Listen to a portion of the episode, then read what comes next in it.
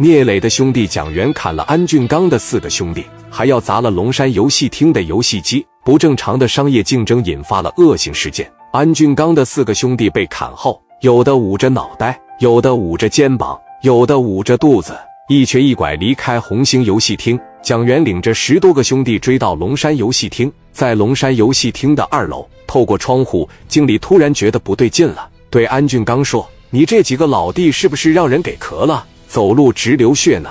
我操，这小子是谁呀？”安俊刚看到蒋元领着兄弟过来了，经理说道：“这小子是给老板看肠子的，我听说应该是老板的妹夫，叫蒋元。”安俊刚说道：“他妈的，乐意是谁是谁？这怎么还能砍我的兄弟呢？”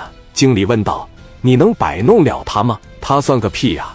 你瞅走那两步道，跟病秧子一样。让他上来，没事。砍了我兄弟，没事。要是不给我拿钱的情况下，他就有罪。”安俊刚说话间，表情就变了。安俊刚在里面待久了，思想还停留在七八十年代，认不清形势。紧接着，蒋元这边领着十多个兄弟上二楼了，安俊刚领着六七个兄弟，双方一下子对峙上了。蒋元往跟前一来，赵龙山头都不敢抬，更不敢言语，因为他知道蒋元为何砍那几个小孩。安俊刚一直就说：“你别吱声啊，一切全由我来说。你一个月给我三万米，我指定不让你白掏。”安俊刚上前一步，看着蒋元说：“你砍了我那几个兄弟是吧？赔米？”蒋元反问道：“赔什么米呀？”安俊刚蛮不讲理的说：“砍了我四个兄弟，你不给拿医药费啊？不给医药费？”你能说得过去吗？蒋元说：“医药费啊，我就不给你。”安俊刚问道：“什么意思啊？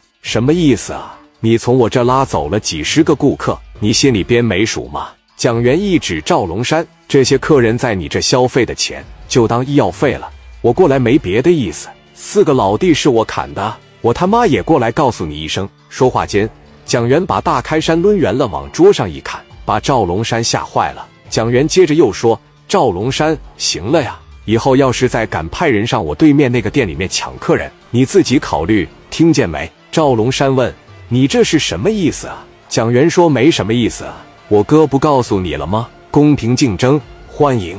那一天是不是提前把话说给你了？我也在楼下了。我劝你趁早打消弯弯绕、花花肠子的念想。我哥这个人先明后不争，不是已经给你说了吗？这怎么他妈还敢这样做？”